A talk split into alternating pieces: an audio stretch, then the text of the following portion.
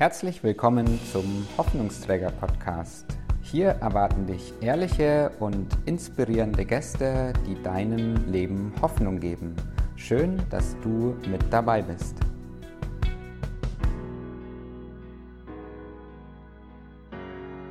Ich grüße dich zu einer neuen Podcast-Folge von Hoffnungsträger. Der Podcast, der führt mich also an die unterschiedlichsten Orte. Heute bin ich im wunderschönen Marburg in einer Mädels-WG in einem wunderschönen Zimmer bei der lieben Julia. Ich freue mich mega, dass Hoffnungsträger heute nach dreimonatiger Pause endlich mal wieder weitergeht. Und ich freue mich total, dass du da bist in diesem Podcast, Julia. Schön, dass du da bist. Ja, ich freue mich, dass du da bist.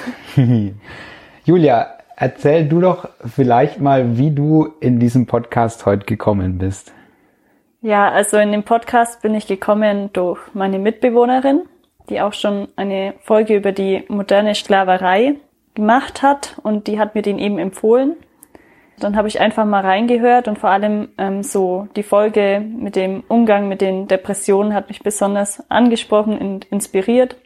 Dann habe ich darauf erstmal reagiert irgendwie hat mich das dann nicht losgelassen und dann dachte ich mir, eigentlich könnte ich ja mal fragen, ob Interesse besteht, dass ich auch mal eine Folge mitmache. Ja, so bin ich jetzt hier gelandet. Also und alle, die diesen Podcast mal hören, ich sagte es ja öfters mal in diesem Podcast auch, dass es ähm, total wertvoll ist, weil in jedem von uns eine Hoffnungsbotschaft ist dass jeder eingeladen ist, auch hier in diesen Podcast zu kommen, der irgendwie sagt, hey, da ist, ich merke eine Hoffnung, eine Hoffnungsbotschaft in meinem Leben, möchte die weitergeben. Und ich finde es total mutig, Julia, dass du das aufgegriffen hast und dass du hierher gekommen bist und gesagt hast, ja, da sind Dinge in meinem Leben, ähm, die ich erlebt habe und ich möchte was weitergeben. Ja. Ich finde es total mutig. Und ich weiß, wir haben so ein Vorgespräch per Telefon gehabt, da haben wir uns kennengelernt. Und am liebsten hätte ich da schon irgendwie die Aufzeichnung laufen lassen. Das war so natürlich und das war so, so echt. Julia, erzähl doch mal, wo, also du lebst gerade in Marburg, was machst du gerade in Marburg? Ich bin gerade auf dem Marburger Bibelseminar und mache dort eine Ausbildung zur Erzieherin und Jugendreferentin. Bin dort noch ein Jahr und dann habe ich noch ein Anerkennungsjahr. Okay. Also Erzieherin und Jugendreferentin. Und wie alt bist du gerade? Ich bin 21. 21, okay. Du möchtest heute so ein bisschen uns mit reinnehmen über Teile deiner Lebensgeschichte.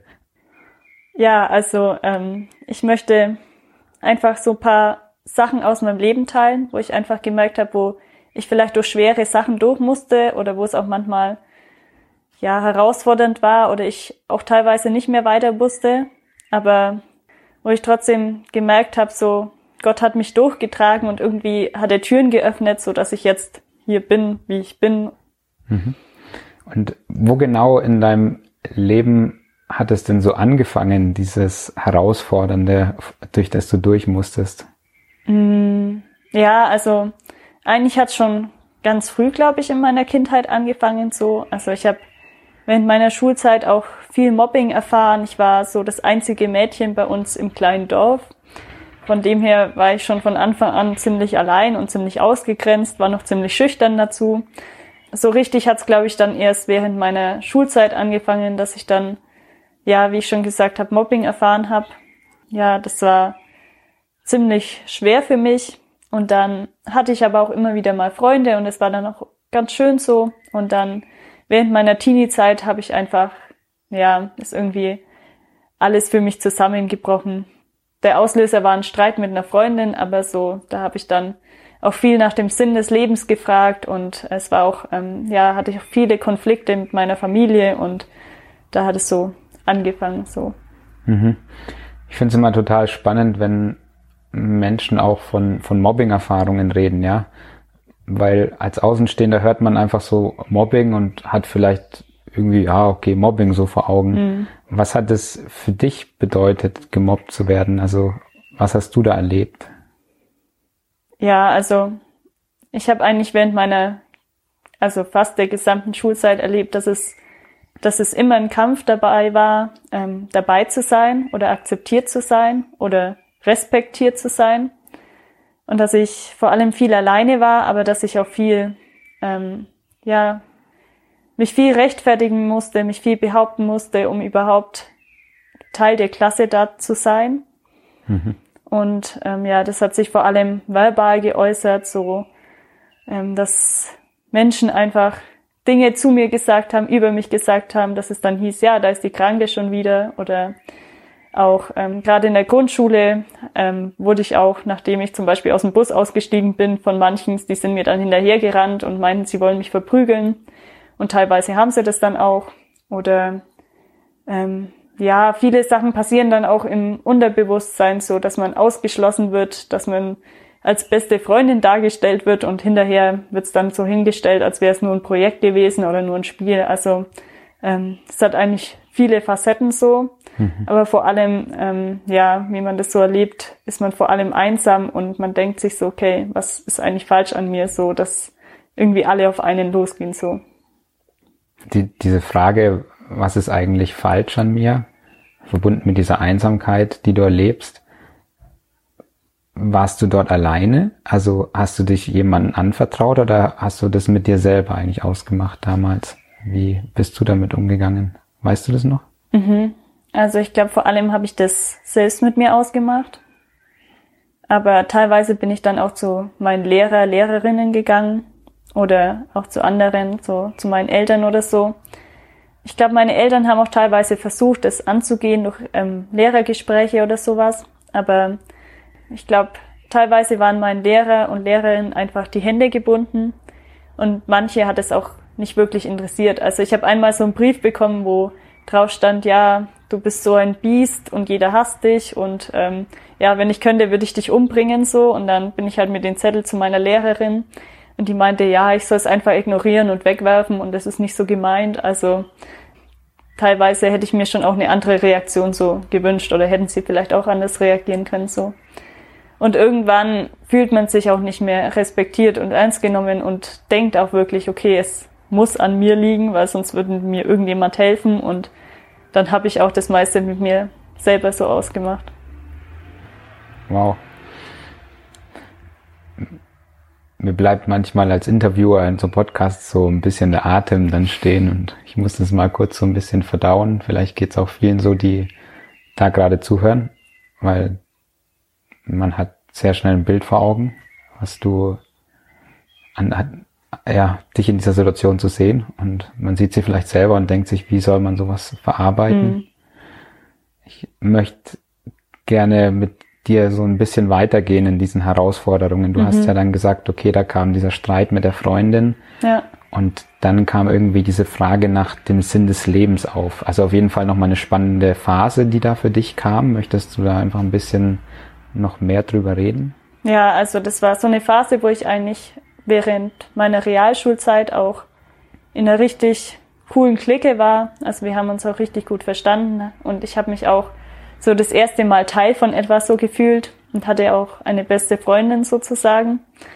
Und irgendwie, ich kann gar nicht oder ich weiß bis jetzt nicht, was wirklich der Auslöser war, aber zumindest hat sie von heute auf morgen ähm, nicht mehr so wirklich mit mir geredet oder war nur noch zickig und ähm, es war dann irgendwie ein richtig großer Konflikt und dann, wie das in so einer Clique ist, ist es meistens so, dass die anderen dann auch mitziehen und dann war ich plötzlich allein und wusste nicht wirklich warum. Und zu dem Zeitpunkt war es auch so, dass mir diese Freundschaft relativ viel Halt gegeben hat oder ja, dass ich da relativ viel Halt gesucht hat und es war so alles, was ich so hatte, gerade weil mhm. ich so nicht viele Freunde hatte und ähm, da habe ich ziemlich viel Sicherheit gesucht. Und dann habe ich mich schon gefragt, okay, ähm, ja, was mache ich jetzt eigentlich hier noch? Also so, ich habe auch mein ganzes Leben um diese Freundschaften verknüpft und dann war ich da und war einfach allein, war in der Schule allein, war zu Hause allein und habe mich gefragt, okay, was ist eigentlich das Leben wert und wo will ich eigentlich hin? Also ich habe mich natürlich um die Freundschaft bemüht, aber irgendwann habe ich gemerkt, okay, irgendwie bringt's nichts. Ich rufe sie an und sie geht nicht ran und irgendwie, ja, ist da nichts mehr so. Ähm, dadurch bin ich dann immer mehr ins Fragen gekommen und dann habe ich, also ich bin christlich aufgewachsen in einem christlichen Elternhaus und wollte aber davon irgendwie nicht so wirklich viel wissen zu der Zeit und so bin ich dann irgendwie wieder ins Fragen gekommen, okay, gibt's dann Gott, gibt's wirklich jemand, der für mich da ist? Und dann dachte ich mir, okay, wenn es einen Gott gibt, dann kann man auch mal Kontakt zu ihm aufbauen. Und dann habe ich versucht zu beten, habe das aber nicht wirklich hinbekommen. Dann dachte ich mir, gut, dann schreibe ich einfach mal einen Brief. Und habe ich einen Brief geschrieben, wo eigentlich jeder Satz mit einem Warum anfing. So, warum bin ich jetzt allein? Warum greifst du nicht ein? Warum geht's mir so scheiße? Warum ist jeder gegen mich? Warum bin ich, wie ich bin? Und ähm, ja, einfach, warum die Welt so, wie sie ist. Und dadurch bin ich einfach wieder so zurück an den Ursprung des Glaubens gekommen. Einfach, dass ich in der Zeit auch voll gemerkt habe, dass Gott da ist, indem ich einfach gemerkt habe, okay, die Bibelverse in der Bibel sprechen mich voll an und ermutigen mich voll. Ja, da bin ich dann irgendwie voll, habe ich auch voll den Halt erlebt dadurch so. Mhm. Es hört sich für mich irgendwie so an, du hast auch durch diese lange Zeit des Alleinseins dann auch und durch diese Rückschläge äh, eine Zeit lang auch keinen gehabt, so dem du das mal so richtig alles sagen konntest, wie du fühlst. Ja, genau. Also in der Zeit hatte ich eigentlich niemanden, wo ich so darüber reden konnte, so. Mhm. Was mich dann letztendlich auch ins Gebet so getrieben hat, so, oder zu Jesus getrieben hat. Und Gott war dann irgendwie der Erste, dem du erstmal die Fragen von Latz knallen konntest und damit auch deine Gefühle wahrscheinlich. Ja, genau. Also, ähm, ja, ich hatte ja sonst wenige zum Reden und auch so meiner Familie habe ich mich ziemlich verschlossen während der Zeit. Ich wusste schon immer, dass es irgendwie einen Gott geben muss, aber da habe ich dann zum ersten Mal so davon profitiert sozusagen. Wie, wie alt warst du da dann? Ähm, da war ich vielleicht 15, 16 so in dem Dreh. Mhm. Also da war ich gerade kurz vor meinem Abschluss oder in meinem letzten Schuljahr. Und war diese Phase so, äh, ich, ich versuche die noch ein bisschen mehr mir vorzustellen. Also du kommst ja erstmal mit einem ziemlichen Frust zu Gott. Mhm ähm, knallst ihm so die Fragen vor den Latz, glaube ich, so hast du es formuliert, ja. diese Warum-Fragen. Und findest ihn da drin aber auch irgendwie. Also was, was war das für ein Prozess? Also waren es mehrere Wochen oder kannst du das beschreiben? Ja, also es war zuerst mal nur dieses Warum, dieses Gebet. Und dann habe ich das irgendwie auch so weitergeführt, dass ich immer, wenn ich über irgendwas frustriert war, dass ich dann angefangen habe, so in mein Tagebuch sozusagen zu schreiben, aber nicht irgendwie Liebestagebuch zu schreiben, sondern das wirklich an Gott zu adressieren und wirklich auch meine ganzen Wut und meine Frust da reinzuschreiben. Und weil ich mir dachte, ja, wenn es einen liebenden Gott gibt, dann ähm, und er wirklich so ist, wie er mir in der Bibel und durch meine Familie und Gemeinde dargestellt wird, dann muss er mir auch irgendwann antworten. Und ich habe auch gemerkt, also gerade durch Sachen in der Bibel oder auch durch verschiedene andere Sachen, dass es einen Gott gibt und ähm, ja, dass er dann auch wirklich geantwortet hat. Also es war vor allem, glaube ich, so ein Prozess und es war dann auch so, dass sich in der Zeit dann auch viele Freundschaften so mit anderen Christen entwickelt haben, wo auch mehr oder weniger Zufall waren, so. Ja, also ich würde schon sagen, dass es ein Prozess war. Und dass ich auch nicht gleich eine Antwort gemerkt habe, aber so, wenn ich jetzt im Nachhinein auf die Situationen schaue, merke ich schon, okay, ähm, zum Beispiel einmal war ich allein im Bus gesessen so und es war ziemlich schwer für mich so, weil ich sonst immer neben meiner Freundin saß und mhm. ja, da habe ich dann eben auch angefangen, so Tagebuch zu schreiben und dann hatte ich so plötzlich dieses Gefühl, okay, ich bin wirklich nicht allein, sondern Jesus geht da jetzt mit mir durch und er wird mir auch irgendwie helfen. Wie, wie hat Gott noch geantwortet? Also diese Szene im Bus ist ja eine Antwort von Gott, glaube mhm. ich, so, ne? Ähm, wie, hat, wie hat Gott für dich noch geantwortet? Also vor allem hat er dann auch geantwortet, indem ich habe immer darum gebeten, dass ich jemanden finde, mit dem ich darüber reden kann. Und ähm, ich war ja dann auch in der Gemeinde und da auch in einem Jugendkreis, hatte da aber auch nicht so viel Anschluss. Und da war es so, dass wir zu der Zeit auch einen neuen Jugendreferenten bekommen haben oder einen Jugendpastor. Und ich war ziemlich verschlossen auch. Da hatte ich aber dann so einen Traum, wo eben dieser neue Jugendreferent und ich im Auto saßen und uns unterhalten haben und ich ihm so mein ganzes Leid so gesagt habe so. Und ich bin aufgewacht und dachte mir erstmal so, okay, äh, was war das jetzt für ein stranger Traum, wie wenn ich mhm. jemanden und auch noch jemanden Fremden und einem Mann so mein ganzes Leben und auch noch das Intimste so offenbaren würde. Aber dann einige Wochen später, nachdem wir uns kennengelernt haben, war es tatsächlich so, wir sind von der Veranstaltung heimgefahren, wir standen bei uns im Hof im Auto und dann ähm, meinte er so, ja, Julia, er hat schon die ganze Zeit den Eindruck, mich bedrückt was, ob ich ihm nicht sagen möchte, was es ist so. Mhm. Und irgendwie, ich weiß nicht mehr, welche Fragen er gestellt hat, aber es waren dann genau die richtigen und dann habe ich auch angefangen, so Stück für Stück mich ihm zu öffnen und mit ihm drüber zu reden. Und ähm, jetzt hinein, im Nachhinein finde ich das richtig krass, weil ich meine, klar kann man sagen, okay, ja, ich rede einfach mit dem und erzähle ihm so von meinen Problemen, aber für mich war das was richtig Intimes und auch was richtig, also ich war richtig verschlossen und wollte darüber mit keinen so reden und dann hab, hat sich daraus auch eine coole Freundschaft so entwickelt, die auch jetzt noch besteht so und wo auch richtig, ja, wo ich auch richtig gemerkt hat, dass Gott so durch ihn mit mir redet so. Es begann in einem Traum, ne? Ja, genau. Und auch noch durch so einen Traum, wo ich mir dachte, okay, wow. was denke ich mir schon wieder zusammen so. Wow. Absolut. Julia, du hast gesagt, dass du über deine Herausforderungen, dass es da schon mehrere in deinem Leben gab. Und du hast jetzt so ein bisschen von dem Mobbing, von dieser Zeit erzählt, von dieser Zeit, wo deine Freundin auch in der Realschule, wo das zerbrochen mhm. ist und wo du wieder in so eine Einsamkeit reingekommen bist. Und dann hast du diese, diesen Glauben einfach für dich erlebt. Ja. Ähm, was ist dann passiert? Also gingen die Herausforderungen weiter? Haben sich welche verändert? Waren sie ganz weg? Ja, also für mich war das eine sehr intensive Zeit, weil ich dann auch ja meinen Abschluss hatte und dann hatte ich mein erstes Jahr in der Ausbildung. Also ich habe eine Ausbildung zur Kinderpflegerin gemacht. Ja, für mich war das Jahr ziemlich schwer, weil ich war, wie ich schon gesagt habe, ziemlich schüchtern und introvertiert und dann mhm. ähm, musste ich dort in einem Kindergarten arbeiten mit zehn Gruppen.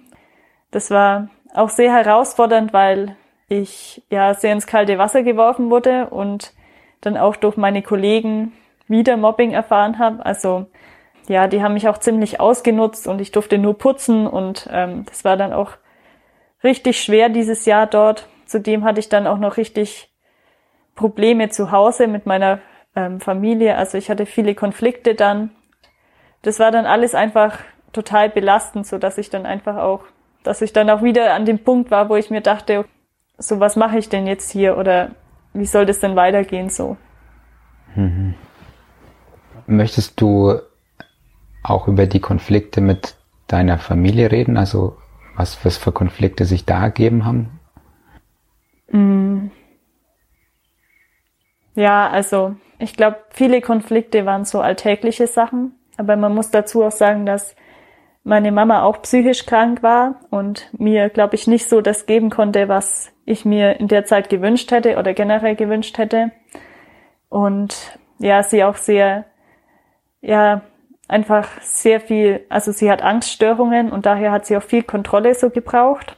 Und ich glaube, das Problem lag darin, dass ich in der Zeit einfach ja viele Freiheiten gebraucht hat und sie dann ständig nachgefragt hat, wie es ja, wie es mir geht, wann ich heimkomme und auch viel in mein Leben geredet hat so und auch vielleicht auch vieles manipulativ war und ich mich einfach dadurch sehr eingeengt gefühlt habe und sehr kontrolliert gefühlt hat und das war mir dann einfach alles sehr zu viel, ja. Mhm. Ja. Wie bist du damit umgegangen? Also in der Familie ähm, diese Herausforderungen zu spüren, du bist eingeengt, du fühlst dich kontrolliert. Ähm, auf der Arbeit wieder was Altes zu erleben, was du schon kennst, dieses Mobbing. Wie, wie bist du da durchgegangen? Also was hast du gemacht? Für mich war das ziemlich schwer, weil ich irgendwie nirgends so wirklich zur Ruhe kommen konnte.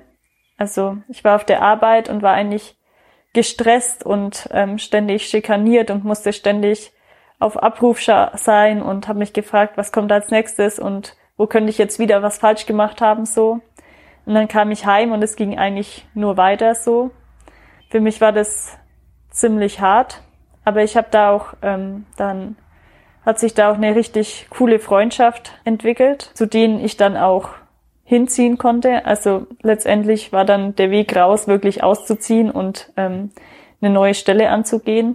Okay. Das war aber auch, wenn ich jetzt im Nachhinein drauf schaue, auch nicht sehr so selbstverständlich. Also Freundschaft hat sich auch mehr oder weniger so aus Zufall entwickelt. Also es war eine aus meiner Gemeinde und wir hatten eigentlich nicht so viel miteinander zu tun. Aber dem seine Frau war meine Arbeitskollegin damals an der Stelle, wo es mir eben nicht so gut ging. Mhm. Und dann ähm, hat sich daraus einfach durch Gespräche, die immer wieder waren, so eine Freundschaft entwickelt. Und dann, ja, haben sie mir auch irgendwann angeboten, hey, ich kann auch mal für eine Zeit zu ihnen ziehen.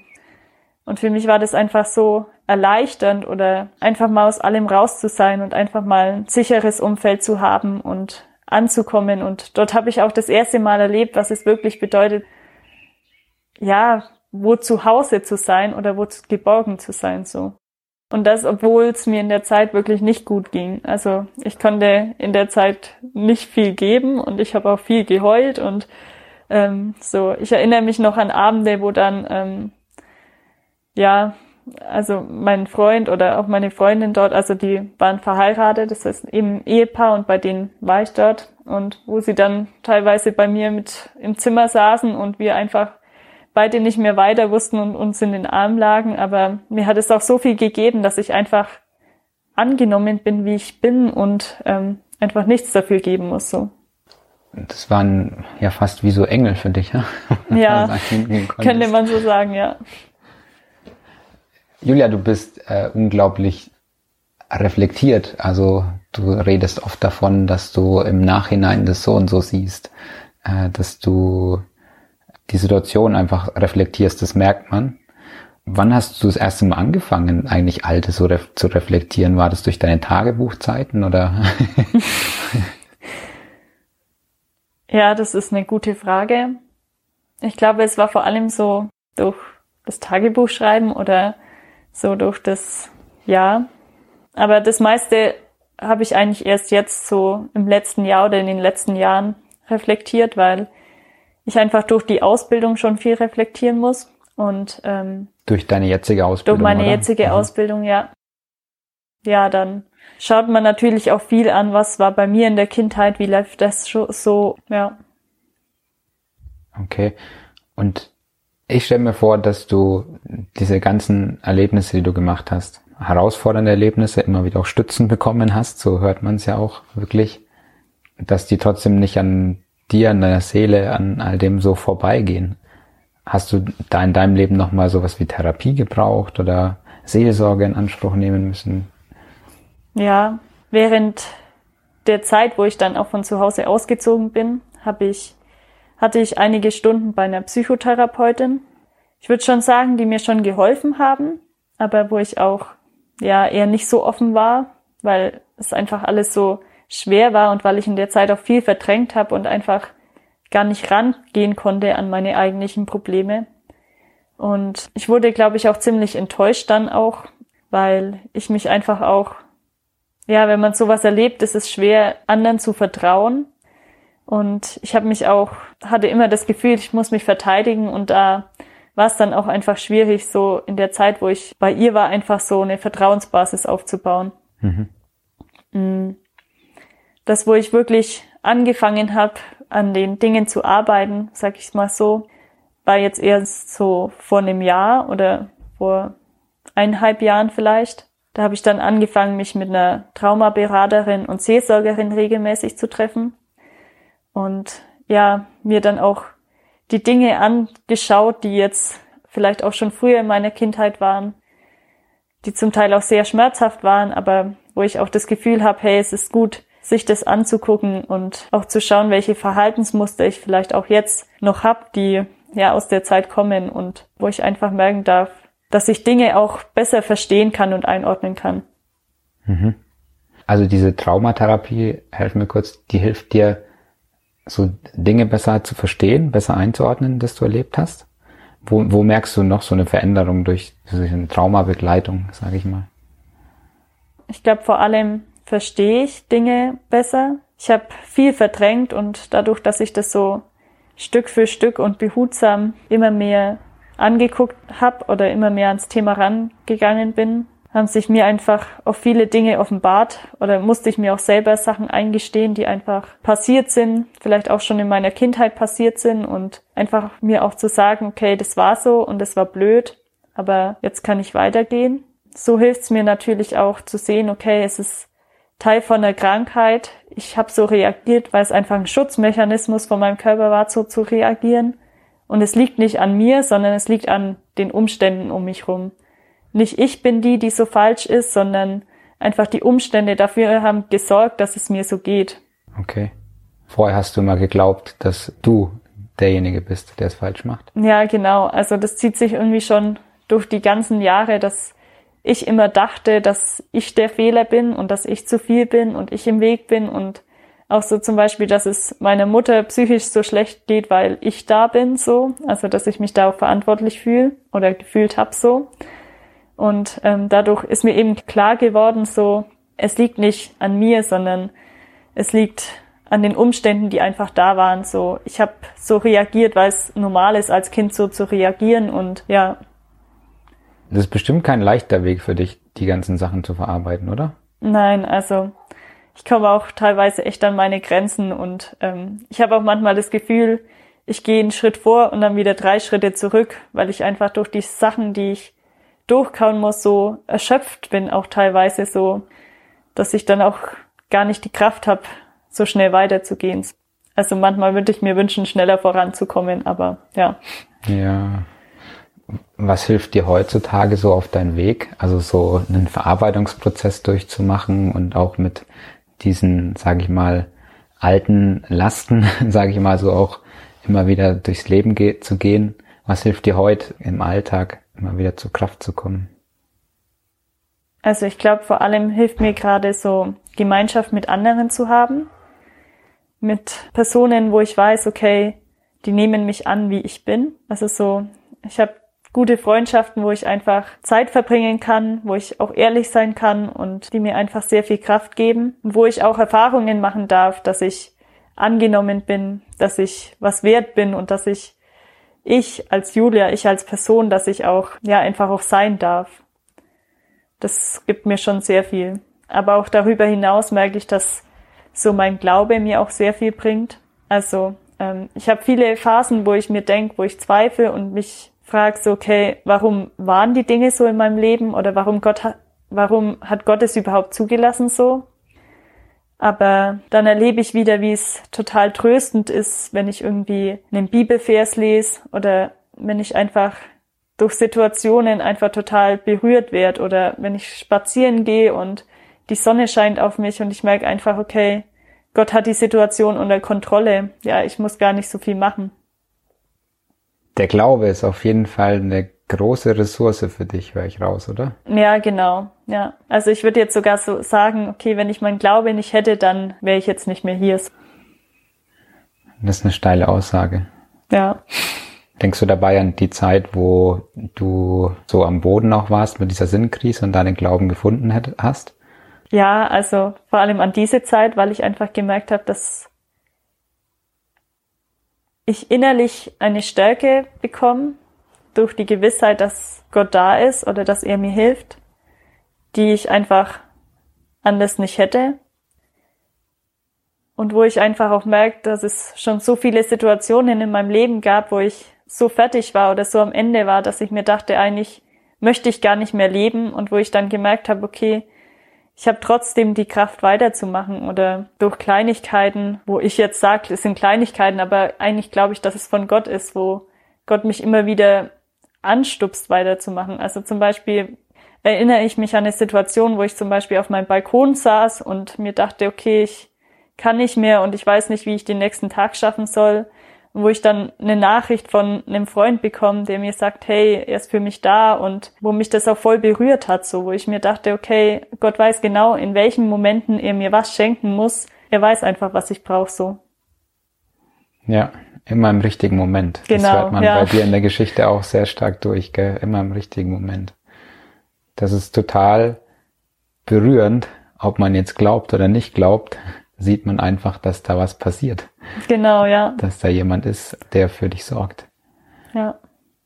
Julia, ich will auf jeden Fall eine Folge mit dir noch aufnehmen. In dieser Folge möchte ich mit dir über solche Themen reden. Was machen traumatische Erfahrungen heutzutage mit uns? Weil ich das ein total spannendes Thema finde, bei dir auch ähm, durchhöre, wo ich jetzt erstmal nicht näher eingehen wollte. Ich wollte einfach nur ein Stück von einer Geschichte hören. Und dann möchte ich mal so über ein paar so Themen sprechen, die aus deiner Geschichte noch rauskommen, wenn du Lust drauf hast. Ja, auf jeden Fall. Und ich würde zum Ende dieser Folge die Frage stellen, die ich ähm, jedem meiner Hörer stelle. Aus dem, was du jetzt erzählt hast und aus deinem Leben, was du erlebt hast, was ist so die Hoffnungsbotschaft, die du heute ähm, Menschen weitergeben möchtest? Ich merke einfach, wenn ich auf mein Leben zurückschaue und ich in den Situationen war, wo ich dachte, okay, jetzt geht's nicht mehr weiter oder jetzt kann ich nicht mehr weiter, so, dass es trotzdem irgendeine höhere Macht geben muss, die einem einfach die Kraft gibt, weiterzumachen oder dass es immer weitergeht so. Also selbst wenn wir Menschen manchmal überfordert sind, dann glaube ich an einen Gott, der größer ist als wir und der größer ist als diese Welt und der sich um jeden Einzelnen kümmert und uns auch hilft, weiterzumachen. Diese Aussage passt zu 100 Prozent zu dir, zu dem, was du mir bisher in diesem Podcast gesagt hast. Ich bin dir jetzt schon dankbar für das, was du weitergegeben hast, für das Vertrauen, äh, das du uns hier mit allen schenkst, diesen Einblick. Ich konnte ganz viel mitnehmen. Ich nehme dich als eine sehr reflektierte Person wahr, die sehr gut auf das Vergangene blicken kann und man merkt, wie viel du schon verarbeitet hast und im Verarbeitungsprozess stehst. Und es ist total inspirierend, wie du auf dieses größere, auf diese höhere Macht, auf Gott immer wieder hinweist. Ein unglaubliches Zeugnis, das durch dein Leben hindurch spricht. Vielen Dank bis hierhin. Ich möchte dir am Ende die Möglichkeit nochmal geben, weil du mich angestupst hast, ähm, so ein Projekt, das du auf dem Herzen hast, dass du das hier mal vorstellen kannst. Was ist das genau? Ja, genau. Also ich habe mir irgendwie in letzter Zeit gedacht, dass es cool wäre, die Dinge, die ich erlebe, mit anderen zu teilen, weil ich auch merke, dass mich Geschichten von anderen oder gerade auch poetische Texte oder Gedanken, Erkenntnisse total ermutigen und total inspirieren. Ähm, deshalb dachte ich, dass es cool wäre, das auch mit anderen zu teilen und auch einen Raum zu geben, wo andere ihre Erfahrungen teilen können. Deshalb möchte ich ein Buch eröffnen, verfassen, wo ich und auch noch viele anderen einfach einen Raum haben, einen Text zu schreiben, ein Bild zu malen, was es für sie bedeutet, einfach Kind Gottes zu sein oder Tochter Gottes zu sein oder wo sie einfach auch Erkenntnisse bekommen oder Gedanken haben, vielleicht auch, wo sie Gott vielleicht nicht spüren, aber wo sie dann merken, okay, er ist trotzdem da. Deshalb möchte ich euch auch die Möglichkeit geben, dass ihr mir einen Text oder auch ein Gedicht oder ein Lied oder vielleicht auch eine Erfahrung mit Gott zukommen lassen könnt und dann möchte ich das in mein Projekt einfließen lassen und am Ende dann ein Buch haben, ein Werk haben, wo dann, ja, wo dann der Segen einfach multipliziert werden kann total cooles Projekt, viele Menschen zusammenzufassen, die etwas weitergeben in einem Text, in einem Bild, ähm, wie sie erleben, was es für sie bedeutet, Kind Gottes oder Tochter Gottes zu sein. Ja. Er könnte auch Männer mitmachen? Ja, auf jeden Fall. Okay. Also ich, ich spreche nur von der Tochter Gottes, ja. weil ich das als Tochter erlebe, ja. aber natürlich genau. ähm, gibt es auch viele Söhne Gottes, die auch Aha. viel zu sagen haben. Okay, super. Und äh, wenn man da mitmachen möchte, Interesse daran hat, äh, wie erreicht man dich am besten? Julia? Ja, also entweder ihr schreibt mir eine Mail an Julia Hasselt zusammengeschrieben at web.de oder ihr schreibt mir einfach auf Instagram. Ähm, da habe ich auch einen Kanal, wo ich mehrere Texte veröffentlicht habe schon. Meine Seite heißt Tochter meines Vaters, immer mit Unterstrich. Und ähm, ja, da könnt ihr mir einfach schreiben und ja, dann könnt ihr auch gerne noch Fragen stellen. Cool. Und Möchtest du noch mal einen kleinen Beitrag von dir vorlesen, den du vielleicht schon verfasst hast, der mal vielleicht so einen Vorgeschmack auf so ein Buch auch gibt? Genau, ich ähm, möchte von der Erfahrung eine Erfahrung weitergeben, wo ein guter Freund von mir gestorben ist und ich dann sozusagen meine Gedanken aufgeschrieben habe und das möchte ich euch einfach mal vorlesen. Wir werden uns wiedersehen und wenn nicht, dann vor Gottes Thron. In den kommenden Sätzen, die ich in sehr dunklen Stunden geschrieben habe, steckt so viel Wahrheit, die mein Leben verändert hat. Der Grund für meine Traurigkeit und Tränen ist gleichzeitig der größte Sieg für jemand anderen. Dann, wenn es ruhig wird, vermisse ich dich am meisten. Dann wird mir wieder bewusst, du bist nicht mehr da. Wie oft denke ich mir, jetzt würde ich dir schreiben, jetzt bräuchte ich dich, Wer hält jetzt mit mir durch? Wer kämpft jetzt mit mir? Wer betet jetzt für mich? Erinnerungen fliegen an mir vorbei. Wie gerne hätte ich dich noch einmal gesehen. noch einmal mit dir geredet. Wir hatten uns zum Abschied umarmt. Wir haben noch zusammen gebetet und du hast mich gesegnet. Du hast mir noch eine Kette geschenkt und gesagt, dass ich nicht vergessen soll, dass Jesus mich liebt und du an mich denkst. Du hast gesagt, wir werden trotzdem zusammen weiterkämpfen und verbunden bleiben. Ich vermisse deine Worte, Nachrichten und Briefe. Die Sprachnachrichten, in denen du für mich gebetet hast und immer wieder ermutigt hast. Du wusstest, welche Worte ich hören musste. Du hast mich ermahnt, mich ermutigt, getröstet und getragen. Du hast mir geholfen, nicht aufzugeben, sondern weiterzumachen. Du hast mir gezeigt, wofür es sich lohnt zu leben. Wieder denke ich an deine Worte und lese deine Briefe. Erst jetzt begreife ich, was in ihnen steht. Erst jetzt erkenne ich, wie wertvoll diese Worte sind. Die Worte aus deinem letzten Brief gehen mir durch den Kopf. Wir werden uns wiedersehen, und wenn nicht, dann vor Gottes Thron. Du bist jetzt beim Vater, stehst vor Gottes Thron, und eines Tages werden wir uns dort wiedersehen. Und vielleicht kann ich dann auch verstehen, wieso ich noch warten muss und du schon angekommen bist.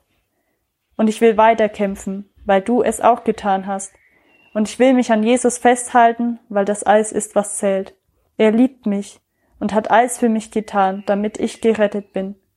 Irgendwann werde auch ich mit offenen Armen von Jesus empfangen, und alles Leid, alle Tränen, alle Ungerechtigkeit werden ein Ende haben.